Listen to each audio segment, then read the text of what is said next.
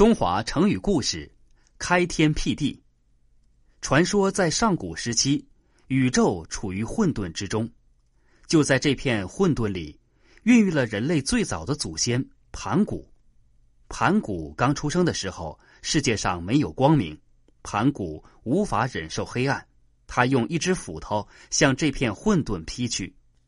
只听得轰隆一声，那个混沌的东西一分为二。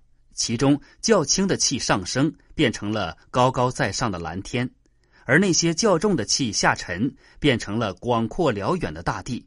就这样，天和地就形成了。盘古出世之后，他头顶蓝天，脚踏大地，立于天地之间。后来人们就用顶天立地来形容一个人的伟大。随着盘古一天一天长大，天和地之间的距离也就一天一天的拉大。这样，又有一万多年过去了，天和地就变成了今天的样子。盘古这个顶天立地的巨人，他让天和地之间由混沌变成了上有天、下有地的空间，他自己也变成了一个巨人。盘古造出了天和地，他就是天和地的主宰。在天上，一切天气的变化都和他有关。他叹气，天地之间就狂风大作。他发怒，天空就会阴云密布；他发出鼾声，空中就会雷声隆隆；他哭泣，天空就会大雨瓢泼；而当他高兴的时候，天空就会万里无云。在地上，大自然的一切都是他死后的遗迹。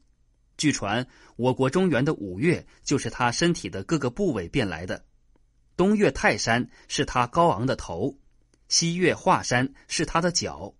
中岳嵩山是他隆起的肚子，而南岳衡山和北岳衡山则是他的两个肩胛，甚至他的毛发和汗毛也都变成了树木和花草。开天辟地指盘古创造了天和地，后来演变为有史以来的意思。